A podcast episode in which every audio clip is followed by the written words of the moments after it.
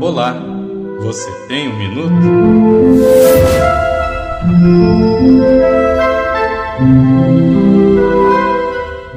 Dois caminhos.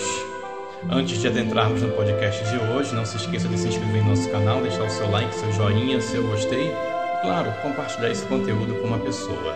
Não se esqueça de ativar o sininho. E lembre-se, o fato de você compartilhar esse conteúdo com alguém pode fazer grande diferença na vida dela.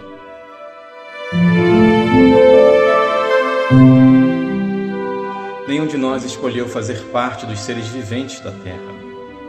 Nenhum de nós escolheu compactuar com as coisas que acontecem ou deixam de acontecer nesse globo terrestre.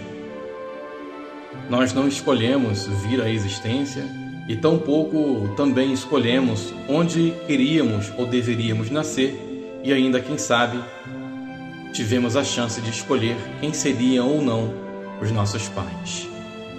Foi assim também com Adão e com Eva. Tanto como uma folha, uma rocha, uma montanha, eles também não escolheram serem criados por Deus.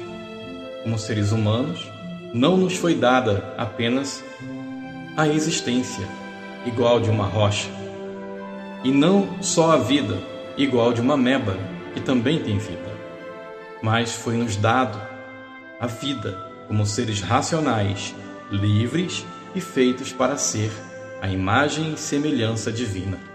É importante destacar que também não escolhemos essa existência em especial.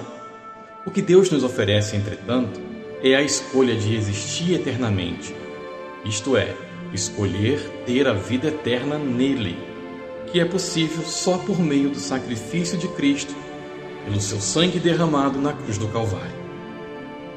Ou seja, na morte e ressurreição de Jesus.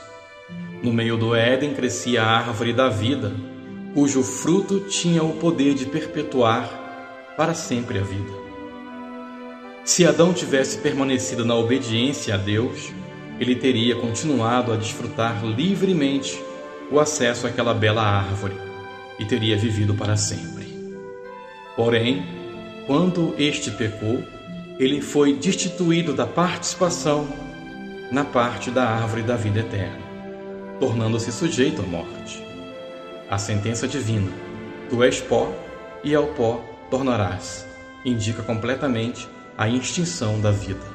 Desde o princípio, a Bíblia nos apresenta duas opções a vida eterna, que é o que originalmente deveríamos ter, e a morte eterna, que, em certo sentido, é apenas voltar ao nada do qual fomos criados. Hoje, diante de vós, eu deixo dois caminhos: a bênção e a maldição.